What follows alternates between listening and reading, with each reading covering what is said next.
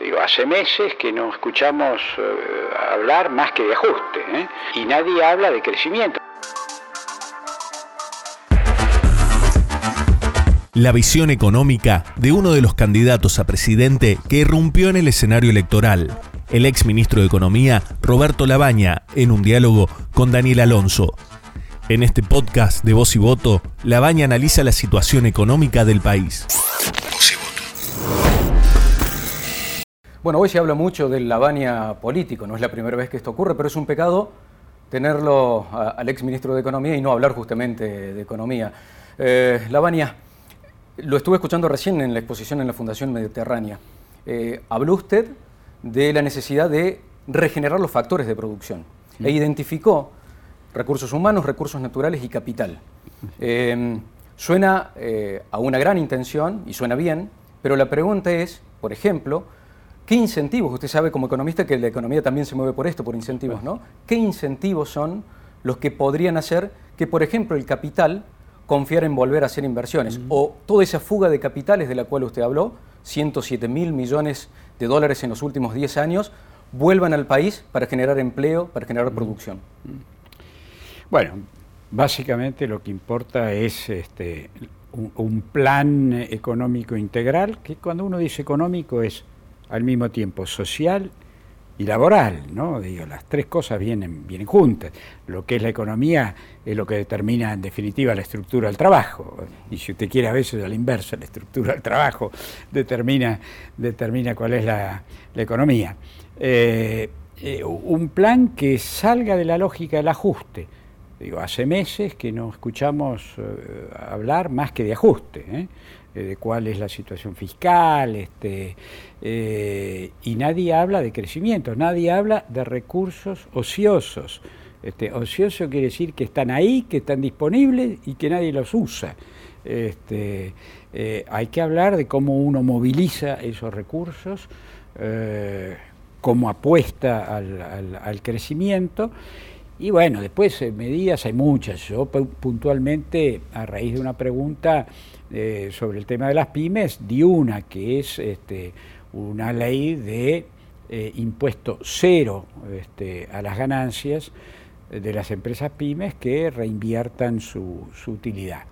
esto alguien puede decir, oh, eso este, no, es posible. Sí, es posible. Esto fue, tuvo media sanción en, en el 2000, 2005 lo, presentamos, tuvo una media sanción casi por unanimidad en la Cámara de Diputados, porque se comprendió que si se quería continuar, nosotros veníamos de un proceso de crecimiento muy, muy fuerte como Argentina no ha tenido en mucho tiempo. Cuatro años de entre 8,8 y 9,2, o sea, en grandes números, 9% de crecimiento este, eh, por año continuar esa tendencia de crecimiento requería en ese momento este, nuevas medidas y una de las medidas centrales fue esa, cero impuesto a las ganancias para la empresa pyme sin ningún trámite. Como yo expliqué hoy, era este, el contador que hoy liquida de una manera, liquida de otra y a la FIP le queda siempre el derecho este, de control pero sin ningún tipo de trámite, este, de manera que, el impacto fuera inmediato y, sin costo. Eh, bueno, lamentablemente después del cambio eh, en el Ministerio de Economía, en diciembre del 2005, eh, el presidente dejó morir la ley, el, proyecto de ley con media sanción, lo dejó morir en el Senado y no salió nunca. Bueno, eso hoy es más urgente todavía que antes, porque en aquel momento era justamente con miras a, dado el alto crecimiento que se tenía, cómo se mantenía un buen ritmo de crecimiento. Hoy es al revés, hoy se trata de darlo ya como con, vista al futuro, como para eh, darle un aliciente a empresas que hoy se están cayendo y decirle, bueno, hagan un último esfuerzo, pero no para hacer un ajuste, hagan un último esfuerzo para llegar a la, ganancia y de la ganancia el Estado no quiere nada. Ahora, ¿usted cree que con los compromisos que se asumieron con el Fondo Monetario Internacional, ¿hay margen dentro del plan ortodoxo para generar medidas de este tipo? No, claro, por supuesto que no, eso trae una negociación distinta. Este, eh, si usted más que negociar, le pide al fondo que le haga un programa este, y con tal de conseguir los fondos, este, en parte fondos para mantener el atraso cambiario, por ejemplo, y demás, este, bueno, usted no negoció nada, pero no digo que sea fácil, pero hay, hay margen para negociar. Y hasta hoy hay más argumentos que, antes. ¿Por qué? Este, porque el fondo en su última visita manifestó su preocupación porque bajaba la recaudación. ¿Y cómo no va a bajar la recaudación? La recaudación baja porque las empresas, en particular las pymes, pero también las microempresas, no están en condiciones de pagar. Entonces, bueno, ahí uno tiene un argumento inicial.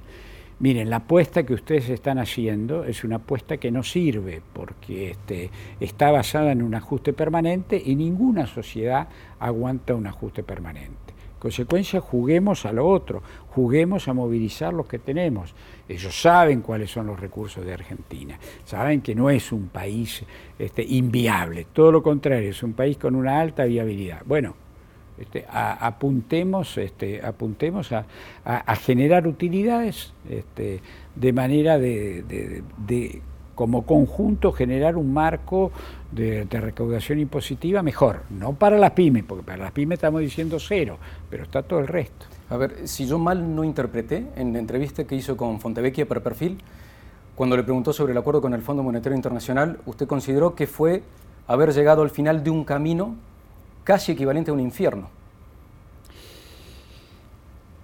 Bueno, a ver, eh, fíjese, eh, la, política del gobierno este, se puede eh, dividir en dos etapas.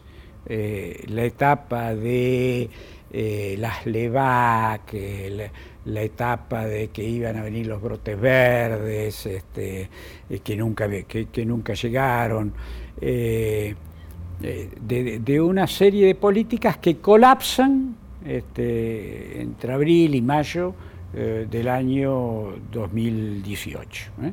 Y colapsan porque una economía que no tiene dólares y que no los puede producir, uno puede ser, con, algún, con alguna consecuencia, pero puede imprimir pesos, dólares no puede imprimir. ¿eh? En consecuencia, este, el colapso no, la, decisión no la tomó el gobierno, el mercado le obligó al gobierno este, a cambiar. Bien, eso dio la oportunidad para que el gobierno definiera una política distinta a la que usó en los primeros dos años o dos años y medio. Perdió la oportunidad. Incluso el primer acuerdo terminó durando este, dos, dos meses. Conclusión, fue a una segunda vuelta de acuerdo sin ninguna capacidad, pero tampoco sin ninguna vocación de negociar una cosa distinta. Y bueno, el infierno es este, el ajuste permanente, eso es el infierno. ¿eh? ¿Usted prefiere el shock o el gradualismo? Uy, mire, con esa... Suena eh, viejo eso. No, no, no es que suena viejo. ¿Sabe qué me, sabe qué, este, eh, haga usted memoria también, este, y todos pueden hacer memoria. Durante casi tres años se discutió si el problema era que el gobierno había hecho gradualismo en lugar de shock. Yo el otro día, creo que fue con Fontevecchia o en otro, en otro lado, di un ejemplo. Miren, si usted va para misiones, ¿eh? tiene que ir a misiones porque es el objetivo que se ha planteado, y arranca para este Bahía Blanca, nunca va a llegar. Ahora, si lo va a hacer a 60, a, 90 kilómetros por hora o a 120, es, es, totalmente marginal. Entonces, decir que el problema era el gradualismo, no, el problema no era el gradualismo. El problema es que se equivocó de dirección en la política. Este en la dialéctica de los últimos días, más política ¿no? que económica, eh, el gobierno salió a responderle. Eh, y usted le respondió, cuando crezcan al 9% hablamos. Sus detractores Dicen que fue posible crecer en ese momento el 9% porque veníamos de una crisis terrible, porque hubo un efecto rebote y que buena parte del trabajo sucio ya lo había hecho su antecesor, Remes Lenikov. No tiene mucha importancia, es hablar demasiado del pasado. Pero mire, por empezar en economía no existe rebote. Es un concepto inexistente en la ciencia económica. ¿eh? Este, Lo que hay es, si cambia la política, a veces este, efectivamente cambia la tendencia, pero no porque rebotó. Este, podría dar el ejemplo de Japón. Japón tuvo 20 años de recesión hasta hace dos, tres años en que un nuevo primer ministro que cambió la política y entonces Japón volvió a arrancar. Mientras no la cambió y se sucedieron varios gobiernos, no hay rebote que valga. Grecia no rebotó. No hay rebote, no existe eso. Lo que existe es un cambio de política. Primer cosa. Segundo, esto del, eh, trabajo sucio, no sucio. ¿eh? No existe tampoco eso. A ver, si se le llama trabajo sucio a devaluar, bueno, pues devaluar devalúa cualquiera este, igualar, pues cualquiera, a veces devalúa el mercado, como el caso que estábamos hablando del actual gobierno. Se lo devaluó el mercado, se lo arrancó el mercado. Lo que importa no es la devaluación, es lo que sigue después. Si lo que sigue después es una espiral precio dólar, precio dólar, precio dólar, usted no logra absolutamente nada. La clave está justamente en que producida la devaluación sea porque este, alguien este, devaluó, sea porque el mercado se le arrancó, usted es capaz de interrumpir ese proceso o transformarlo en parcial, ese proceso de precio dólar. Este, y la clave estuvo en eso, es decir, el, mes que me tocó asumir eh, precios minoristas mensuales era de 10.9 la inflación y los mayoristas de 19.9 seis meses después era de 0,3. Este, la clave está ahí, ¿eh? en lo que sigue a la devaluación. La última. Eh, el gobierno cree ver en diciembre, enero, algunos indicadores que dicen pueden ser un punto de inflexión de la caída, ¿no? Un piso a la caída de la recesión. Los brotes verdes de vuelta. No sé, no, lo quiero calificar. no me animo a calificar. Pero digo, eh, este. ¿usted los ve? Y si fuese así, eh, por ejemplo, se está esperando una cosecha importante. Mm. Eh, ¿Usted coincide en que a, ciertos tipos de sectores que son generadores de divisas hay que seguir manteniéndoles retenciones? No, no, hoy, hoy, hoy este, el modelo del ajuste no le sirve a nadie. ¿eh? dentro del ajuste, salvo el sector financiero, por supuesto, pero no el sector financiero que da crédito para la producción, para el consumo, sector financiero especulativo, salvo es el que aprovecha estas tasas este, absolutamente enloquecidas este, eh, que hay. Eh, a todo el resto no le sirve para nada. No obstante eso, circunstancias internacionales, circunstancias climáticas, hace que algunos sectores salgan mejor posicionados. Seguramente el sector agropecuario sale mejor mm, posicionado, sobre todo además si se compara con la muy mala cosecha del año pasado por razones de sequía. De manera tal que ahí sí hay un impacto para arriba, lo que pasa que bienvenida sea que, esto existe, sola no alcanza, ¿no? Eh, arrastrar el, carro de la economía argentina hacia adelante requiere este, más que un sector. Este, un sector que además este, puede dudar sobre liquidar o no liquidar. ¿no? ¿Usted cree que no van a liquidar?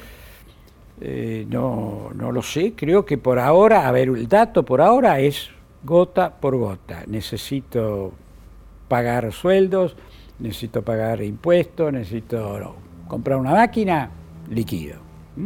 Es gota por gota, no es agarro toda la cosecha y la vendí. Eso no existe todavía.